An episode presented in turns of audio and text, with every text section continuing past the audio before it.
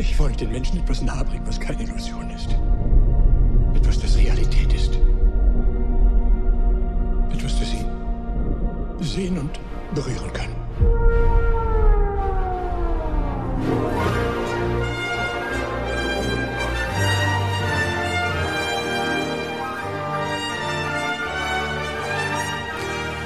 Keine Illusion, sondern die Realität wollen die Macher von Jurassic Park vermitteln.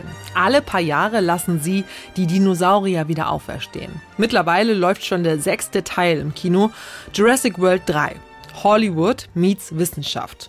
Schon seit dem ersten Film, Anfang der 90er Jahre, wird viel unter Experten und Fans diskutiert.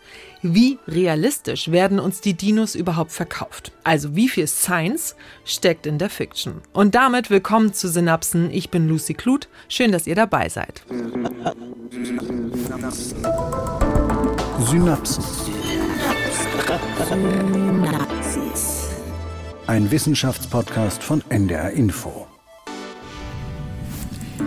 Damit die Filme so realistisch sind wie möglich, lassen sich die Produzenten von wissenschaftlichen Experten, also von Paläontologen, unterstützen. Sie machen den Faktencheck. Aber wie groß ist ihr wissenschaftlicher Einfluss überhaupt? Auf welche Fakten haben die Drehbuchautoren zum Beispiel zugunsten der Story vielleicht auch absichtlich verzichtet? Mit uns zurückreisen in die Zeit der Dinosaurier wird mein Kollege Guido Meyer. Wissenschaftsjournalist, gerne mal auch für die nerdigen Themen, wenn ich das mal so sagen darf. Hallo Guido. Darfst du, Lucy? Hallo Lucy. Hier hören wir ihn schon brüllen, den T-Rex. Hast du den neuesten Film der Reihe denn schon gesehen? Ich muss meiner Schande gestehen, habe ich noch nicht, aber die Karten habe ich schon. Nächste Woche geht's rein. Wir haben Karten für die 3D-Sitze und ah. spezielle Sitze, wo man auch die Vibrationen aus dem Film angeblich in der Lehne spüren kann. Also ich bin sehr gespannt und wirklich Fan, wie du schon merkst. Ich bin wie jeder kleine Junge aufgewachsen mit Dinosauriern. Also nicht persönlich, nicht aus Fleisch und Blut, aber halt in Büchern. Ich hatte aber auch nicht mehr als Bücher. Es gab keine Dokumentationen im Fernsehen, es gab keine Filme mit Computeranimationen. Die Ära der Bewegtbilder, die begann wirklich erst mit Jurassic Park. Also in meiner Kindheit. Ähm, ich kann mich daran erinnern, dass ich den ersten Teil 1993 mhm. gar nicht gucken durfte. Ich war nämlich erst neun Jahre alt und da gab es ja dann doch schon so ein paar brutale ja. Szenen. Aber Dinosaurier fand ich trotzdem toll. Es gab nämlich, da war ich so vier, fünf Jahre alt, einen Zeichentrickfilm, der heißt In einem Land vor unserer Zeit mit dem kleinen Dino Littlefoot, der mit seinen Freunden versucht, ja, ein neues Land zu finden, um etwas Essbares zu finden und da seine Mutter verliert. Das ist sehr, sehr tragisch und äh, ich, äh, es hat mich auf jeden Fall sehr berührt damals. Littlefoot war ein Apatosaurus, ein Langhalsdino. Aber ich glaube, heutzutage würde man nicht mehr Apatosaurus du, sagen. Da kann man sehen, wer von uns beiden der Ältere ist oder die Ältere ist. Ich bin aufgewachsen mit Brontosaurus. Und dann hieß es irgendwann, nee, nee, die müssen Apatosaurier heißen. Und jetzt heißt es heute doch wieder aktueller Wissensstand, es gab sie beide. Ne? Es gab Brontosaurus und Apatosaurus. Hm. Mittlerweile habe ich Jurassic Park 1 auf jeden Fall gesehen. Dass die Dinos da Zurückkehren, ja auferstehen, kann man ja sagen, war keine Zauberei, sondern im ersten Teil wurde auch gleich erklärt, wie das wissenschaftlich möglich war. Wir hören mal kurz rein. Zuerst äh, brauche ich einen Tropfen Blut. Keine Bange, John, das gehört alles zum Wunder des Klonens. Geklont, aber woraus denn? Die Leu-Extraktion hat noch nie einen intakten DNS-Strang hervorgebracht. Nicht ohne massive Sequenzlücken. Paleo-DNS aus welcher Quelle? Woher kriegt man 100 Millionen Jahre altes Saurierblut? Psst. Eine gute Frage. Wenn es um die Erbsubstanz geht, wird im Film von DNS gesprochen. Geläufiger ist ja mittlerweile eher DNA, also die englische Variante. Die benutzen wir auch hier im Podcast. Und diese DNA, Guido, scheint der Schlüssel zu sein für den Dinosaurierpark. Wer die hat, kann klonen und zurückzüchten. Und ich leite die Frage aus dem Filmausschnitt an dich weiter. Woher hatten die Forscher in dem Film denn die Dino-DNA? Über einen Umweg, Lucy. Sie haben Moskitos gefunden. Diese Moskitos, die wurden, als sie noch lebten, von Harz umschlossen. Das lief so über sie hinweg. Und dann wurden sie somit in Bernstein konserviert. Und diese Moskitos, also Mücken sozusagen, die hatten sich vorher an Dinosaurierblut gelabt, so wie sie uns heute stechen, haben sie halt früher Dinosaurier gestochen, haben das Blut aufgesogen und so gelang die Dino-DNA über das Blut in die Moskitos und konnte so aus ihnen extrahiert werden und fertig. Wenn du das so erzählst, klingt das alles total logisch und das soll das wissenschaftliche Fundament für alle Jurassic Park bzw. World Filme sein. Und hier würde ich gern den ersten Realitätscheck machen. Wäre das überhaupt möglich? Im Prinzip schon bis zu einer gewissen Stelle, denn diese Dino-DNA, die ist halt tot oder zerbrochen oder kaputt oder wie auch immer. Die hält sich halt nicht mehr. Die Sache mit dem Blut und dem Bernstein und dem Harz und den Moskitos, das kann man alles machen. Mhm. Nur würden wir halt keine intakte DNA in diesem Blut mehr finden. Das ist der Nachteil bei dieser Vorgehensweise. Das hat mir auch Jack Horner erzählt. Er ist Paläontologe am Museum of the Rockies in Bozeman im US-Bundesstaat Montana. Ich habe ihn in den USA interviewt und er hatte für mich eine schlichte Desillusion parat. We can't get DNA from a dinosaur. We know that DNA does not last more than a few thousands of years. And we have no DNA from any organism that is a million years old. And dinosaurs, of course, the last ones died 65 million years ago. So we may one day get tiny, tiny, tiny fragments of DNA. But unfortunately, we don't have anything that is close enough to them other than birds to add DNA from. And the pieces that we would get are so tiny that, you know, we would just still end up with a bird. Wir können keine DNA bekommen von einem Dinosaurier, sagt Jack Horner. Wie gesagt, diese DNA-Stränge, die halten halt nicht länger als ein paar tausend Jahre, aber die Dinos sind halt vor 65 Millionen Jahren ausgestorben. Das ist ein bisschen mehr. Ja, das haut nicht ganz hin, aber vielleicht, so hofft Jack Horner, werden wir eines Tages winzige Fragmente von deren Erbsubstanz finden, aber dann müsste man sie eben auffüllen und um sie aufzufüllen, haben wir nichts besseres als Vogel-DNA. Vogel, Vögel gelten ja als mhm. Verwandte der Dinosaurier. Das heißt, der Gencode, der übrig wäre, wäre so schlecht, dass am Ende immer nur ein Vogel herauskäme, fürchtet Jack Horner. Hm, also eigentlich, die ganze Filmreihe ist unrealistisch, könnte man sagen, aber wir lassen uns trotzdem mal auf die Illusion ein. Warum hast du denn ausgerechnet Jack Horner interviewt? Welche Rolle spielt er im Jurassic Park Zusammenhang? Er spielt eine ganz entscheidende Rolle. Er ist sozusagen das Bindeglied zwischen Science und Fiction für die gesamte Jurassic Park Filmreihe. Er war der Experte, der dafür sorgen sollte, dass die Dinos möglichst realistisch wirken. Das heißt, er kam erst ins Spiel, als aus dem ursprünglichen Buch ein Film entstehen sollte. Dieses ganze Projekt war ja zunächst einmal kein Film. Es war ein Roman von mhm. Michael Crichton, der ist 1990 erschienen. Aber schon kurz nach dem Erscheinen klingelte ein Telefon in Bozeman in Montana. Am Apparat war Hollywood, genauer Regisseur Steven Spielberg. Okay, wow. ja, ja. Kommt nicht so oft vor. Und ähm, er kannte aber Jack Horner. Jack Horner kannte Steven Spielberg. Das Gespräch war vermutlich mhm. sehr schnell und einfach. Äh, Spielberg wollte Jack Horner eben als Berater für die Verfilmung dieses Romans gewinnen. Also die Handlung, die stand fest, das Drehbuch sozusagen, aber das Aussehen der Tiere, die Bewegung, das Verhalten, die Geräusche, die sie machen, all die Dinge, die im Buch halt nicht vorkommen können, weil es eben Lektüre ist, die sollten möglichst korrekt sein, ähm, erinnert sich Jack Horner. Steven wanted to make sure that the dinosaurs looked as accurate as they could based on the science at the time. And he also wanted to make sure that there weren't any, you know, silly mistakes made. He didn't want eight year olds and 10 year olds sending nasty letters about something being wrong, something obviously being wrong about the dinosaurs. And he also wanted to make sure that the actors pronounced their words right. There were quite a few things that just needed to be double checked by a scientist. Jack Horner erzählt, dass es darum ging, die Dinosaurier so naturgetreu wie möglich aussehen zu lassen. Sie sollten eben dem Wissen der damaligen Zeit entsprechen. Achtjährige Kinder sollten keine dummen Fehler in dem Film finden. Was könnte es peinlicheres geben? Und er legte Wert darauf, also Steven Spielberg, dass die Schauspieler auch die Namen der Tiere korrekt aussprachen.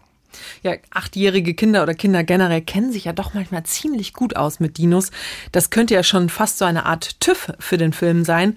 Wie gut hat das denn geklappt mit der Fehlervermeidung? Ich denke ganz gut. Ähm, trotzdem passieren natürlich nach wie vor Fehler. Hm. Kleines Beispiel. Beim Erscheinen des ersten Films, wir haben es gesagt, 1993 war das, da gingen die Paläontologen noch davon aus, dass Raptoren aussahen wie Echsen auf zwei Beinen. Du hast ja den Film gesehen, Lucy mhm. Raptoren. Was war das nochmal? Naja, ich erinnere mich, dass die auf jeden Fall auch so ein bisschen gruselig und gefährlich waren, so fast so ein bisschen wie der T-Rex. Genau, das waren kleine Raubsaurier auf zwei Beinen. Trotzdem ist was falsch gelaufen, aber heute, fast 30 Jahre später, sind die Forscher klüger, betont Jack Horner. We know that raptors should be very feathery. We have very good evidence that they were very feathery. This is stuff that we've discussed over the years. When we first were working on the movie, we really didn't know very much about the feathers. So we left them off. And we can't change them drastically because of the consistency of the movies that need to be kept. They added a little feathery stuff on top of them, and I guess they figured that was all they could do. Any more would actually change the way they looked. Ja, heute wissen wir, dass Raptoren Federn trugen, sagt Jack Horner. Beim ersten Film wussten wir das noch nicht. Das Problem ist nun, die Produzenten konnten die Raptoren nicht äußerlich verändern. Es gab ja keine Evolution im Jurassic Park. Mhm. Die haben die einmal aus dem Moskitoblut zurückgezüchtet und dann sahen sie halt so aus und hatten dummerweise halt keine, keine Federn. Ähm, deswegen konnten die Filmemacher später in Jurassic Park 3 nur so ein paar kleine Federn hier und da am Kopf und so hinzufügen, mehr nicht. Alles andere hätte das Aussehen der Raptoren zu stark verändert. Dieses Problem, dass Raptoren eigentlich Federn hatten, das spricht auch der Paläontologe Stephen an. We know that velociraptors had feathers. And we know they really would have looked like some kind of strange bird. They even had wings, velociraptors. We know this from actual fossils. But the problem was those fossils were not found until a few years after the first Jurassic Park came out. Now we know that. And it has bothered me a little bit that this outdated idea of these reptilian scale covered green, gray, boring colored dinosaurs has persisted through the Jurassic Park series. When he asked me to be a consultant, he told me in our first meeting, I want to put feathers on some of those dinosaurs. And I said, You promise? And he said, I promise. And I said, All right, I'm on board. Wir wissen heute, dass Velociraptoren Federn hatten, sagt Stephen Brussatti. Sie sahen wirklich so aus wie irgendeine Art von merkwürdigen Vögeln, also ihre Arme waren fast schon Flügel. Mhm. Das können Paläontologen heute anhand echter Fossilien wirklich einwandfrei erkennen. Gibt es da jetzt einen Unterschied, Velociraptoren und einfache Raptoren, wenn ich das mal so sagen darf? Das ist wie mit den Sauropoden und dem Brontosaurus. Also die Raptoren, das ist die Gattung und dann eine Art ist dann der Velociraptor. Also jeder Velociraptor ist ein äh, Raptor, aber nicht jeder Raptor ist ein Velociraptor. Alles klar. Diese Erkenntnisse kamen aber zu spät für die Dreharbeiten, also die Erkenntnisse mit den Federn. Genau, das Problem ist halt, dass diese Fossilien, die, also die ersten Raptoren mit den Federn, dass die erst einige Jahre nach dem ersten Jurassic Park Film entdeckt wurden. Und das habe ihn immer ein wenig geärgert, erzählt Stephen Brussatti, dass diese veraltete Idee von schuppigen, grau-grünen Dinosauriern, also wie Krokodile fast schon, dass die alle Filme der Jurassic Park-Reihe überdauert hat. Aber als er gefragt wurde, ob er diesmal für Jurassic World 3 als Berater mitwirken will, da wurde ihm versprochen, dass auf jeden Fall einige der Dinos künftig Federn tragen würden. Und daraufhin hat er sofort zugesagt. Und wieso geht das jetzt auf einmal? Das kann ich dir auch nicht sagen. Ich habe den Film noch nicht gesehen. Äh, wieso es nun möglich ist, dass auf einmal die Dinos Federn tragen, werden wir sehen. Okay, aber jedenfalls war Stephen Brussatti jetzt als neuer wissenschaftlicher Berater an Bord, der Nachfolger von Jack Horner. Genau, Stephen Bussati kommt von der Schule für Geowissenschaften der Universität von Edinburgh.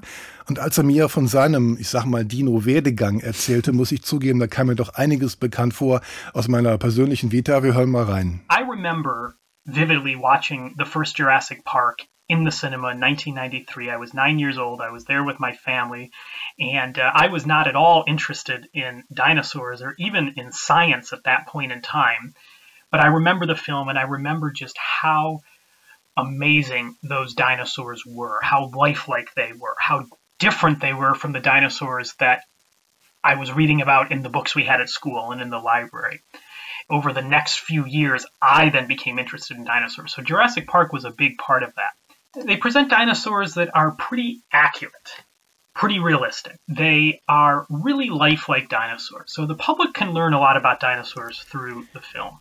Also Stephen Brussatti erzählt, er hat den ersten Film Jurassic Park 1993 gesehen, also gleich in dem Jahr, als er rauskam. Da war er neun Jahre alt. Ah, genauso wie ich. So alt wie du, aber er durfte ihn halt gucken, Lucy, das ist der Unterschied. Ja, seine ähm, Eltern hatten weniger Skrupel. Nützt aber auch nichts, denn er war damals noch gar nicht interessiert an, an Dinosauriern oder überhaupt an, an Wissenschaft. Aber die Dinos in dem Film, die haben ihn wohl schwer beeindruckt. Sie waren lebensecht und so ganz anders, als sie in den Schulbüchern beschrieben waren, hat er gerade erzählt. Ja, und so erwachte eben ganz allmählich sein Interesse an Dinosauriern. Und er sagt, die Jurassic Park-Filme, die zeichnen halt die Tiere sehr akkurat nach und sie zeigen sie auch sehr realistisch.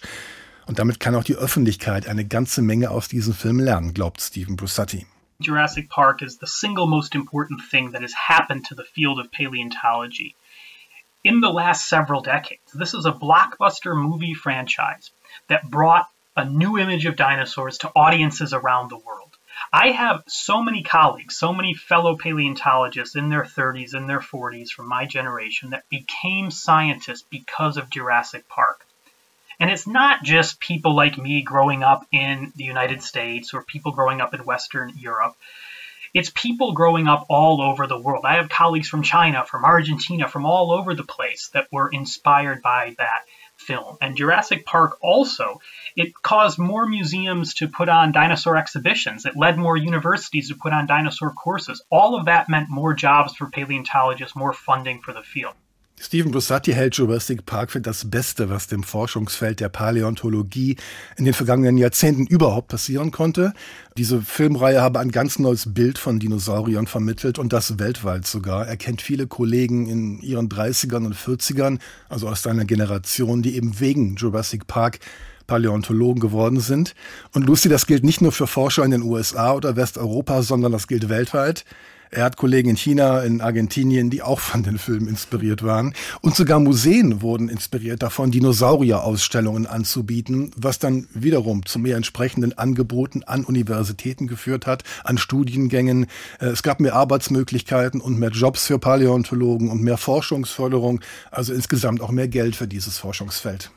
So, nun ist Stephen Brussetti auch in Hollywood dabei bei den Dreharbeiten für den neuen Jurassic World Film. Wie muss ich mir denn das vorstellen als wissenschaftlicher Berater? Ist er denn wirklich bei den Dreharbeiten dabei? Nee, Lucy, er war nur geistig dabei, also mit Rat und Tat. Er musste bei den Dreharbeiten nicht persönlich zugegen sein. Was er lieferte, das war quasi Wissen auf Abruf. Mhm. As a consultant, it's not my role to come up with the storyline. It's not my role to write the script or even to look at the script. I did my best to bring knowledge of dinosaurs to them. It was my job to consult. It was my job to be on call to answer any questions they had. And that's what they would do. They would call me up, they would send me emails, they would ask me questions about dinosaurs, and it was my job to tell them everything I know about the actual dinosaurs, what we know about them, what they looked like, how big they were, where they would have lived, and so on. And that was a lot of fun. Ja, er hat auch Spaß gehabt. Als Berater habe er nicht die Aufgabe, sich eine Handlung auszudenken, hat mhm. Steven Brussetti gerade erzählt. Das heißt, weder schreibt er das Drehbuch, noch schaut er überhaupt hinein. Aber er bemüht sich halt, sein Wissen rund um die Dinosaurier in den Film einzubringen. Mein Job war es, sagt er, ansprechbar zu sein, wenn die Produzenten Fragen hatten. Und davon haben sie anscheinend auch reichlich Gebrauch gemacht. Er bekam Anrufe und E-Mails zum Aussehen der Dinos, zu ihrer Größe und zu ihrem Lebensraum. Und das hat ihm, wir haben es gerade gehört, eine Menge Spaß gemacht. Das ist ja aber auch so ein klassisches Nerd-Thema. Schon Anschlussfehler im Film sind ja auch so ein beliebtes Ding, aber wenn es noch um Spezialwissen geht? Ja, das Nerd-Thema, dass, dass bestimmte Details richtig wiedergegeben sind, das fällt dem breiten Publikum oft gar nicht auf, aber wer sich halt ein bisschen auskennt, der sieht es dann. Es sind wirklich oft die Nerds, die von dir gerade beschriebenen Nerds, die sich dann bewusst auf Fehlersuche begeben, was ja auch Spaß macht übrigens. Wahrscheinlich gibt's da genug Internetforen, die vollgeschrieben Natürlich, sind. Natürlich, da kann man alles posten, was nicht stimmt, das wird gnadenlos angeprangert und da kann übrigens auch der erste Jurassic Park Dino-Experte Jack Horner ein Lied von singen. The T Rex was walking wrong. And so I helped the puppeteers sort of teach the T Rex to walk properly. If you watch a bird walk, you'll see that it walks different than we walk. I just wanted to make sure that the T Rex was walking more like a bird than like a mammal. Der T-Rex, der ging anfangs falsch, ändert sich Jack Horner. Er musste dem Puppenspieler erstmal zeigen, wie sich äh, Tyrannosaurus wirklich fortbewegt hat. Vielleicht kurz zur Erklärung, es gab ja oft die animierten Dinosaurier, mhm. die am Computer entstanden sind, aber auch eben Modelle, mhm. wo auch Menschen da mit Stöcken oder teilweise mhm. auch im Kostüm so gehen mussten wie die Dinosaurier. Ach, wirklich? Deswegen sagt er Puppeteer, also Puppenspieler, und die mussten halt mehr gehen wie ein Vogel. Also das war der Punkt, dass Jack Horner vermeiden wollte, dass die so aussahen wie ein Säugetier, was ich bewegt. Ja, der T-Rex, der geht ja quasi wie ein Strauß oder eben Genau. wie ein Emu. Ja. Diesen Fehler konnte Jack Horner dann in seiner Rolle als wissenschaftlicher Berater verhindern. Ja, stimmt. Und das war nur ein Beispiel. Jetzt kommen noch eine ganze Reihe von Beispielen, wo das Schlimmste auch gerade noch verhindert werden konnte. The mistake that was about to be made was in Jurassic Park 1 when the raptors came in the door. They were going to have them flicking their forked tongue around like a snake. I told them they couldn't do that, but they still wanted them to do something.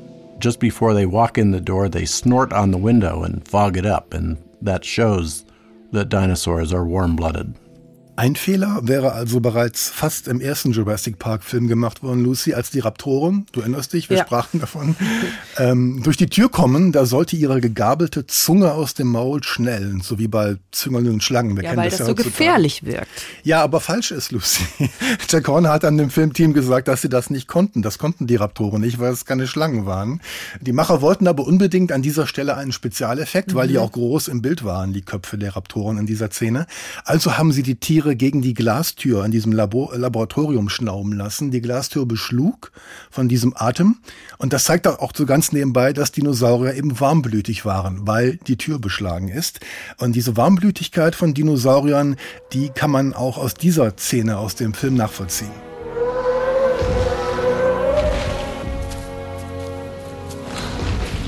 Das, das ist ein Dinosaurier. Oh, Ellie, wir müssen die Theorie von den Kaltblütern vergessen. Sie trifft nicht zu. Wir liegen vollkommen falsch. Das ist ein Warmblüter. Die leben auch nicht in Sümpfen. Sein Hals ist doch mindestens sieben oder acht Meter lang. Warum wird das so in dieser Szene betont? Ist das wichtig? Ähm, es ist wichtig, Lucy, aber es ist vor allem ungeklärt. Diese kontroverse Warmblütigkeit, Kaltblütigkeit, Wechselblütigkeit, die war damals noch offen und damals hat sich der Film halt in diesem Ausschnitt demonstrativ für die Warmblütigkeit entschieden. Und das Witzige ist, das ist mittlerweile auch die vorherrschende Meinung in der Wissenschaft. Also da war quasi die Fiktion des Films, ist den Fakten in der Wissenschaft vorausgegangen. Gab es dann noch andere Details, die die Fachleute nicht als Fehler bezeichnen würden, aber von denen man sagen kann, sie sind umstritten? Ja, zum Beispiel der Brachiosaurus. Das ist einer der größten Sauropoden, die es je gab. Der hatte längere Vorderfüße als Hinterfüße, so ähnlich wie Giraffen. Und trotzdem glauben einige Paläontologen, dass er auf seinen Hinterbeinen stehen konnte, obwohl die ja kürzer sind. Das bestreiten einige.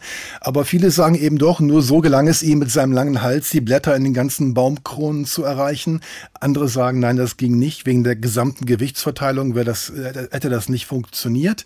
Der Brachiosaurus war halt vorne schwerer als hinten sozusagen. Bei den meisten Tieren ist es ja andersrum. Bei Elefanten oder Flusspferden, die haben alle mächtigere Hinterbeine. Aber Jack Horner ist überzeugt. You know that Brachiosaurus can stand on its hind legs as well. Otherwise, there wouldn't be babies. Wir mussten einfach davon ausgehen, sagt er, dass der Brachiosaurus auf den beiden hinteren Beinen stehen konnte, denn Lucy, sonst hätte es keine Babys gegeben. Okay, die Fortpflanzung wird hier als Begründung äh, herangezogen. Oder Lucy, hier ist noch ein Beispiel dafür, wie die Filme eben das Wissen der damaligen Zeit wiedergegeben haben. Und woran arbeitest du? Ich beschäftige mich mit Raptoren. Alle unsere Theorien über die Intelligenz der Raptoren und ihre Fähigkeiten waren völlig falsch. Ist das wirklich wahr? Ja, wir haben einen fossilen Schädel gescannt und stießen da auf etwas, das aussieht wie eine sehr weit entwickelte Resonanzkammer. Was sagst du da? Dann hatten wir damals recht, sie kommunizieren mit Lauten. Ich bin sicher, das war der Schlüssel zu ihrer sozialen Intelligenz. Das wäre der Beweis dafür, dass sie Ja, zusammenarbeiten. und ihre Angriffe so koordinieren können, dass ihre Opfer gar nicht wissen, was los ist. Sie können sich untereinander verständigen. So wie wir es uns niemals vorstellen konnten. Ellie, sie waren extrem intelligent. Um einiges intelligenter als Delfine oder Wale. Resonanzkammer, soziale Intelligenz, intelligenter als Delfine oder Wale. Das haben wir gerade gehört und das ist wieder so ein Beispiel, wo man sich fragt, stimmt das denn? Waren Dinosaurier wirklich klüger als Delfine und Wale, was ihre Intelligenz und damit beispielsweise ihr Jagdverhalten angeht? Ich beantworte die Frage jetzt mal mit Ja und ich nehme dir als Skeptikerin auch gleich die Antwort auf die nächste Frage vorweg, denn die wäre wahrscheinlich, woher wissen wir das denn und können wir das überhaupt wissen? Dazu nochmal Jack Horner. Yes, we do know that. That's based on evidence we have here in Montana at our museum. They were very intelligent animals. We have their brain case. We know how big their brain was compared to their body. And usually the brain to body ratio is something that can tell you a lot about the intelligence of an animal. And we have a plant eating dinosaur that was clearly killed by more than one raptor. In fact, we think that conservatively think that there was somewhere between three to five raptors that had to kill this animal.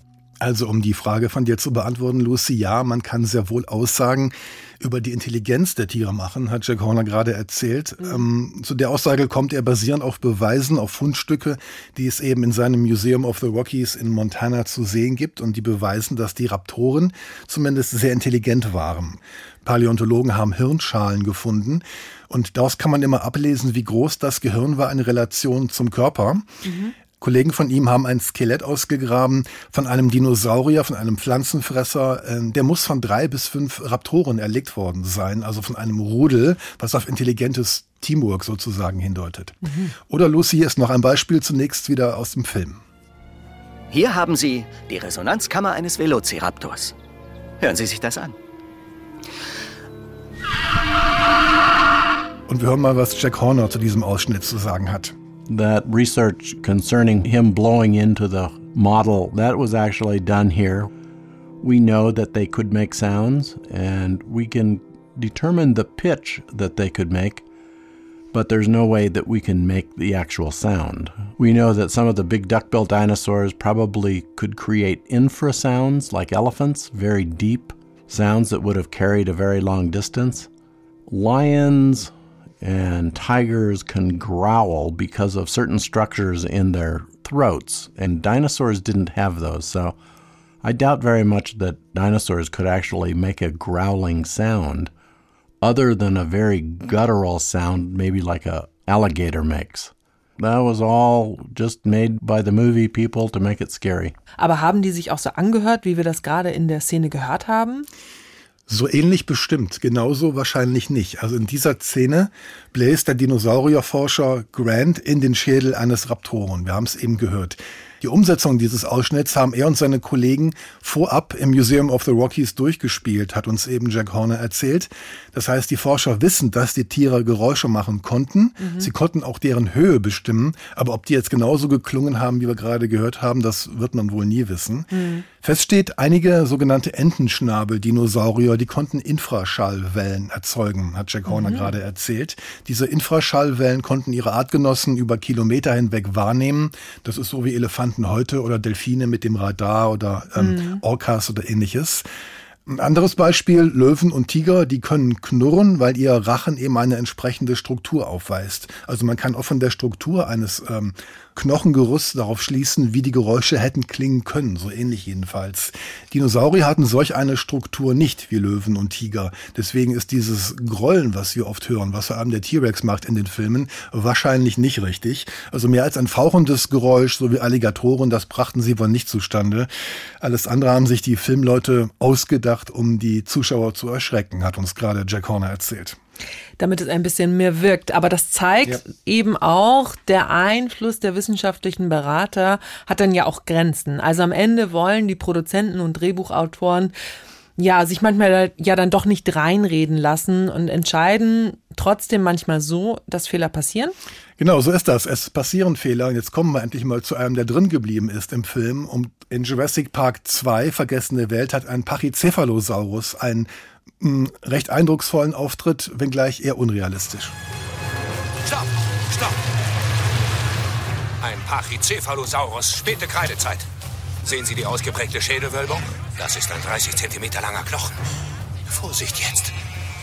Also der, der Pachy hat seinen Halsansatz unten am Schädel und nicht hinten am Kopf wie bei den Reptilien. Wenn er den Kopf neigt, bildet sein Nacken eine gerade Linie mit dem Rückgrat. Und da er sehr stark ist, kann er die Dinge mit dem Kopf umnieten und wird zum Rambock.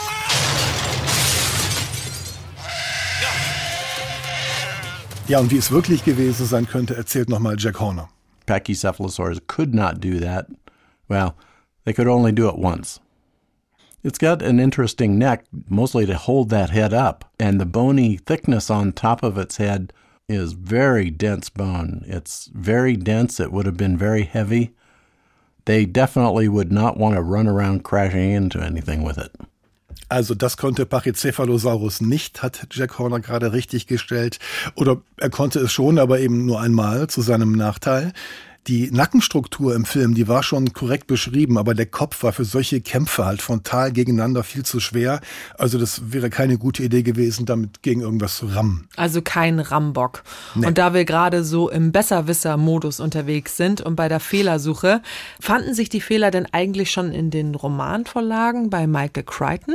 Es ist schon bezeichnend, das ist eine gute Frage, dass alles, äh, was an Fehlern aufgetreten ist, also die meisten Fehler sind optische Fehler oder akustische Fehler, falsche Geräusche mhm. oder falsche Gehweise oder fast falsche Gehweise. Und solche Fehler passieren halt, wenn du aus dem Buch einen Film machst. Also wenn du halt Geräusche ergänzen musst und wenn du halt die Tiere nicht nur beschreibst wie in einem Buch, sondern sie auch zeigst, dann passieren Fehler. Das sind Fehler, die wirklich von den Filmemachern ins Skript hineingeschrieben wurden und nicht von den, von den Buchautoren, auch nicht von den Drehbuchautoren. Also dieser dieser beinahe falsch gehende T-Rex oder das Schnauben vor die Glastür mhm. von den Raptoren, das kommt ja gedruckt alles nicht vor. Mhm. Mittlerweile gibt es ja sechs Teile von Jurassic Park und Jurassic World über was haben wir jetzt? Ja, fast 30 Jahre sind die Filme entstanden. In der Zeit ja, konnte ja viel Wissen angesammelt werden. Also müsste man ja davon ausgehen, dass die Filme immer besser geworden sind, also immer realistischer in Bezug auf die Dinos. Lucy Grau ist alle Theorie, da könnte man von ausgehen. Spoiler Alert war es aber nicht. Ähm, Beispiel der dritte Film, Jurassic Park 3.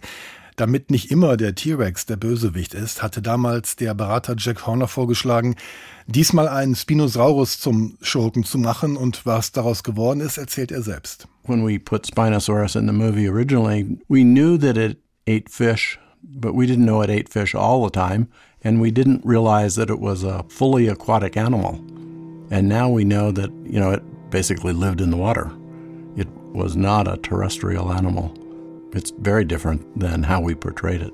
It would not have been running around on the land like we see it in the movie, but we needed a large dinosaur to take on T Rex, and Spinosaurus is the largest meat eating dinosaur that we know of to have ever existed. Als wir uns für den Spinosaurus entschieden, da war uns bereits klar, dass er ein Fischfresser war, erinnert sich Jack Horner. Aber seine Kollegen, die Paläontologen, wussten damals, 2001, eben noch nicht, dass es auch ein im Wasser lebendes Tier war. Die dachten halt, er fängt seinen Fisch vom Ufer aus. Er benahm sich also anders als im Film gezeigt. Er wäre nicht auf dem Land herumgelaufen, so wie halt in Jurassic Park 3 porträtiert. Aber die Autoren wollten halt einen größeren Dino gegen T-Rex antreten lassen, mal zur Abwechslung. Und Spinosaurus war nun mal der größte Fleischfresser oder Fischfresser, den es jemals gab. Deswegen also dieser Fehler. Also bis hierhin haben wir ja gelernt, kann man sagen, dass es ganz verschiedene Arten von Fehlern gibt. Eben solche, die damals noch keine waren, weil sie dem Stand der Wissenschaft entsprachen. Bei anderen hat es vielleicht nicht genug Beratung mit Expertise gegeben und dann die, die wieder besseren Wissens gemacht wurden aus künstlerischen Gründen gegen wissenschaftlichen Rat. Mhm. Also ich fasse mal zusammen, die Federn, die fehlen, mhm. die Dino-Geräusche, die waren übertrieben, mhm. das Rambock-Verhalten, das passte nicht und Spinosaurus hätte ins Wasser gemusst. Aber was ist mit den Farben der Tiere? Stimmen die denn? Also, weil die Dinosaurier eher so düster und dunkel gehalten werden.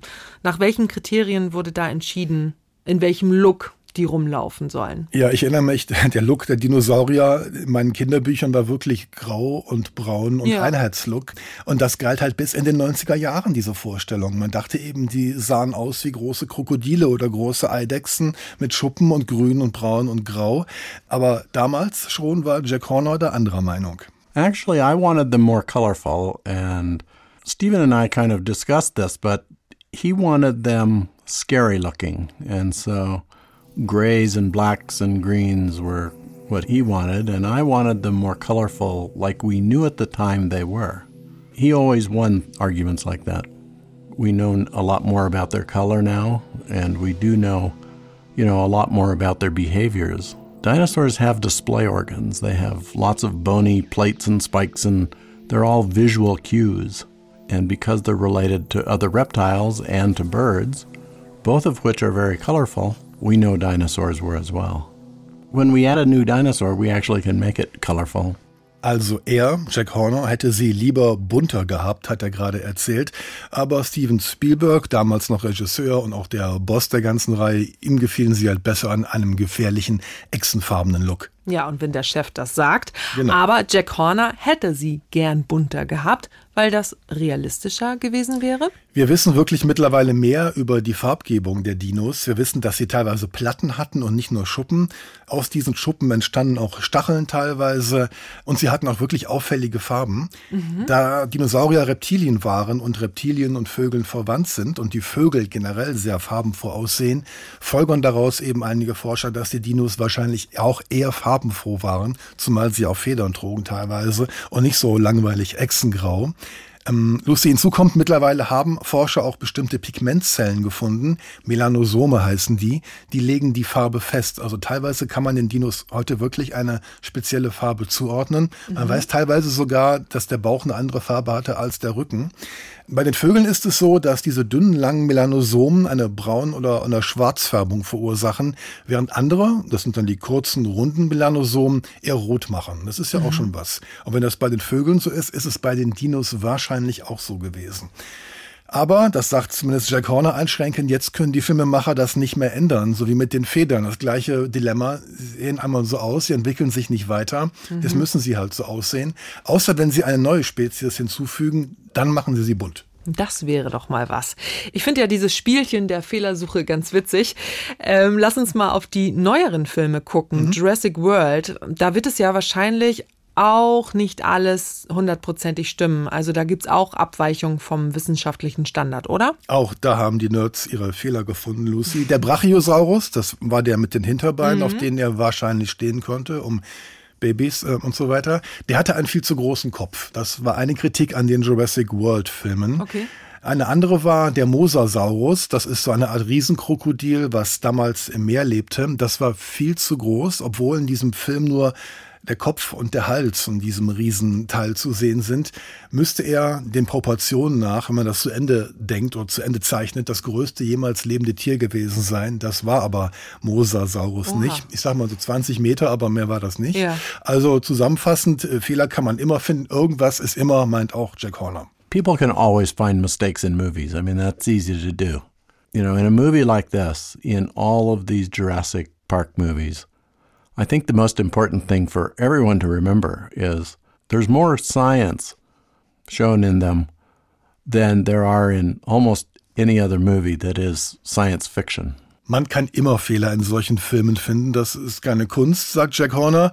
Aber trotzdem gilt, in sämtlichen Jurassic Park und Jurassic World Filmen ist immer noch mehr Wissenschaft gezeigt worden als in den meisten anderen Science-Fiction-Filmen. Das ist die Meinung von Jack Horner und äh, da müssen wir doch aus journalistischer Sicht noch um eine andere Perspektive bitten. Denn die beiden, mit denen du gesprochen hast, waren ja beide als wissenschaftlicher Berater für den Film tätig. Also die standen auf der Payroll auch wenn sie ja durchaus kritisch sich zu dem Film auch äußern und zu dem, was da passiert ist. Mhm. Was sagt denn jemand ganz Außenstehendes? Also wie realistisch ist dieses ganze Jurassic Park-Szenario? Und dabei rede ich jetzt nicht von dem einen oder anderen Fehler, sondern vom großen Ganzen. Wir sind ja eingestiegen mit der im Film gezeigten Möglichkeit, die Dinos aus DNA zurückzuzüchten. Ja. Das war vor 30 Jahren noch pure Science Fiction, ist auch heute noch nicht möglich, aber es geht so in die Richtung. Ich würde mal sagen, der Science-Anteil in dieser Science Fiction, der wird immer größer und die Fiktion wird immer weniger. Ich habe an der Uni Bonn mit Martin Sander gesprochen. Er ist Paläontologe am Institut für Geowissenschaften. Er hat mit dem Film nichts zu tun, also keine Payroll und so weiter. Er kennt die Filme aber. Jurassic Park ist hervorragende Science Fiction, insofern als dass da etwas Plausibles beschrieben wird, was aber eben hochgradig unwahrscheinlich ist. Aber es ist auch klar, dass zu der Zeit, als Jurassic Park gedreht wurde, war es überhaupt nicht absehbar, dass wir jemals so weit kommen würden. Wir nähern uns also Jurassic Park durchaus an. Was meint er mit annähern? Ja, das betrifft die gerade von dir erwähnte Ausgangsthese der gesamten Filmreihe, eben die Möglichkeit, diese Urechsen aus Erbmaterial zurückzuzüchten. Das ging damals noch nicht, aber heute sind wir einen Schritt weiter. Das hat mir auch Alida Bayöl erzählt. Sie ist ebenfalls Paläontologin. Sie arbeitet am Institut für Wirbeltierpaläontologie und Paläoanthropologie der Chinesischen Akademie der Wissenschaften. The older DNA sequence ever found was 700,000 years old. And so that's why the scientific community says that DNA cannot preserve longer than one million years.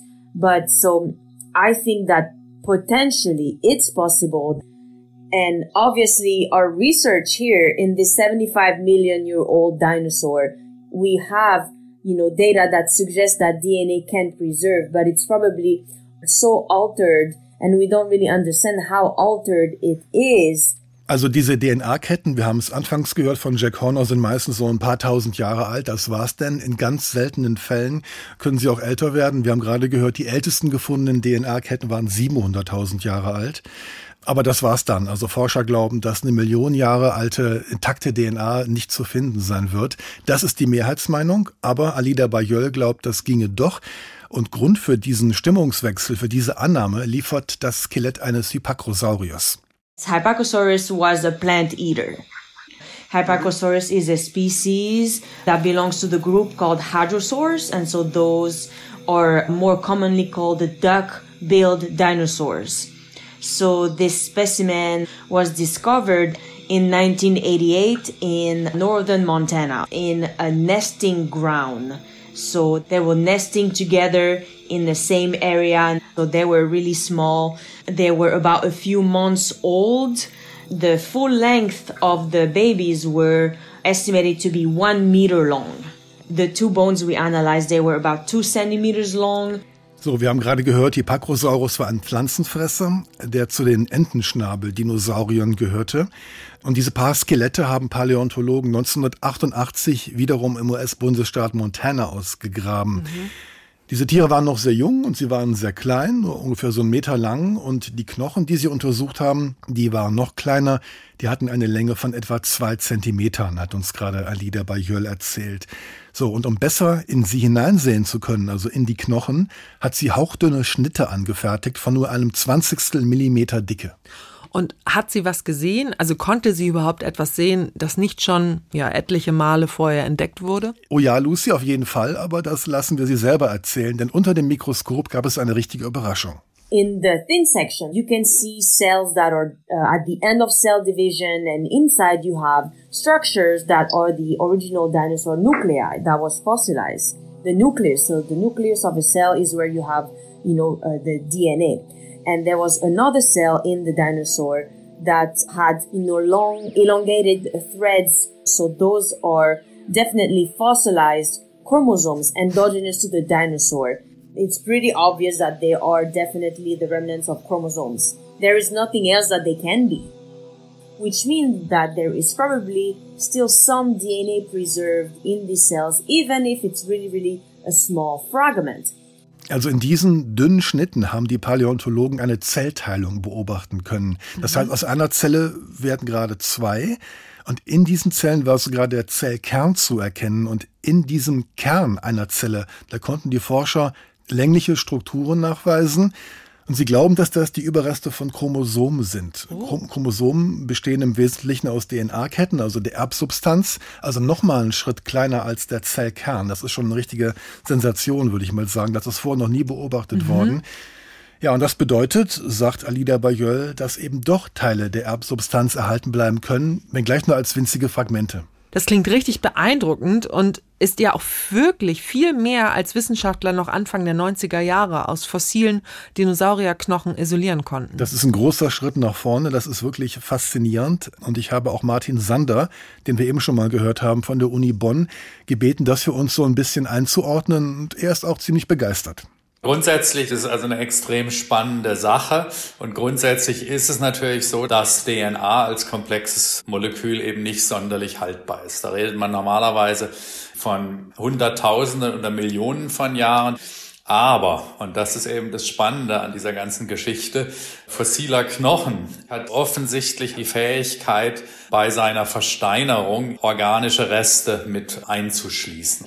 Und das wird immer mehr und mehr klar dass eben bei der Fossilisation des Knochens, die wir überhaupt nicht verstehen, was da eigentlich passiert, da erhält sich die Mikrostruktur und auch die Nanostruktur und das ist irgendwie so eine Art Safe, wo eben Dinge, die normalerweise nicht erhaltungsfähig sind, wirklich über Jahrhunderte von Millionen erhalten werden können. Das klingt noch nach einem richtigen Geheimnis eigentlich. Ja, es ist neu und auch, auch noch weitgehend äh, ungeklärt. Äh, zu diesen von ihm gerade zitierten organischen Resten gehören eben Chromosomen und Zellkerne und ganze Zellen. Und zwar eben nicht versteinert, sondern eben fast noch so wie im Ausgangszustand. Wenn also mal der Knochen richtig versteinert ist, dann ist alles, was da drin ist im Mineral, hat das offensichtlich eine höhere Erhaltungsfähigkeit, wenn es einfach als offene Leiche sozusagen da liegt. Der Trick ist das Phänomen an sich, dass über hunderte von Millionen Jahren die Weichteile im Knochen sich erhalten können. Wenn ich also einen Tyrannosaurus-Knochen nehme und den vorsichtig auflöse mit etwas, was Mineral weglöst, nämlich Knochenmineral, dann bleibt da was übrig. Und das, was übrig bleibt, ist nicht Mineral, sondern das ist organisch weich. Solche Knochenzellen, da kann man draufdrücken oder auch Reste von Blutgefäßen und so weiter. Martin Sander ist begeistert, das hört man. Aber wie bei allen neuen Erkenntnissen gibt es ja doch bestimmt auch hier Skepsis und Zweifel, wie das nun mal so ist in der Wissenschaft. So ist das, genau. Es gibt zum Beispiel den Vorwurf, dass es fleischfressende Mikroben sind, die den Kadaver verunreinigt haben, also wesentlich jüngeres Leben sozusagen. Mhm. Das hieße also, die Erbsubstanz, die käme auch von diesen Bakterien und nicht von Millionen Jahre alten Sauriern. An solch eine Erklärung, an solch eine Theorie glaubt Martin Sander jedoch nicht. Es gibt heftige Diskussionen zu dem Thema, was ja auch so sein muss. Und wir sehen das ja auch gerade in der Corona-Krise. Wir brauchen diese wissenschaftliche Diskussion.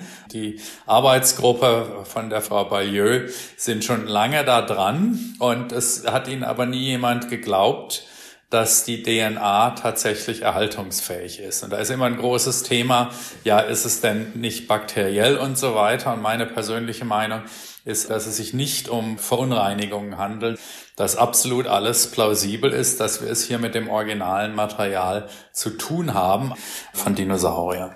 Womit wieder mal einmal bewiesen wäre, dass die Wissenschaft manchmal wirklich spannender ist als die Science Fiction. Vielleicht wachen wir doch alle noch eines Tages auf in einem Jurassic Park. Möglich wär's. Klar, für die Forschung wäre das spannend, aber wenn ich so drüber nachdenke, lieber nicht. Nicht, dass das so schief geht wie im Film.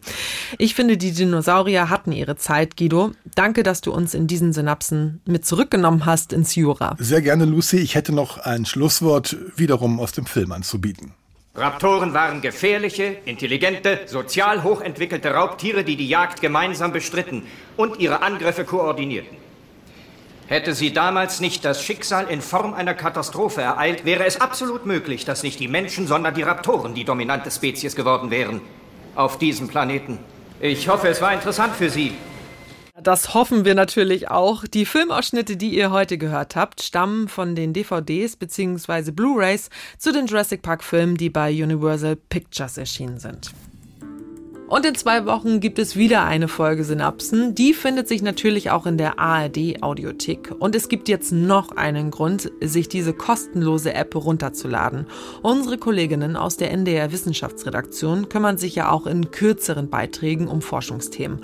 Und wer in der Audiothek die Reihe Wissen abonniert, der verpasst keinen dieser Beiträge. Wir freuen uns, wenn ihr uns abonniert. Wenn euch der Podcast gefällt, sagt es gern weiter und schickt uns Fragen, Anregungen, Kritik, Lob per E-Mail an synapsen.ndr.de. Schön, dass ihr dabei wart. Ich bin Lucy Kluth. Bis bald. Synapsen. Ein Wissenschaftspodcast von NDR Info.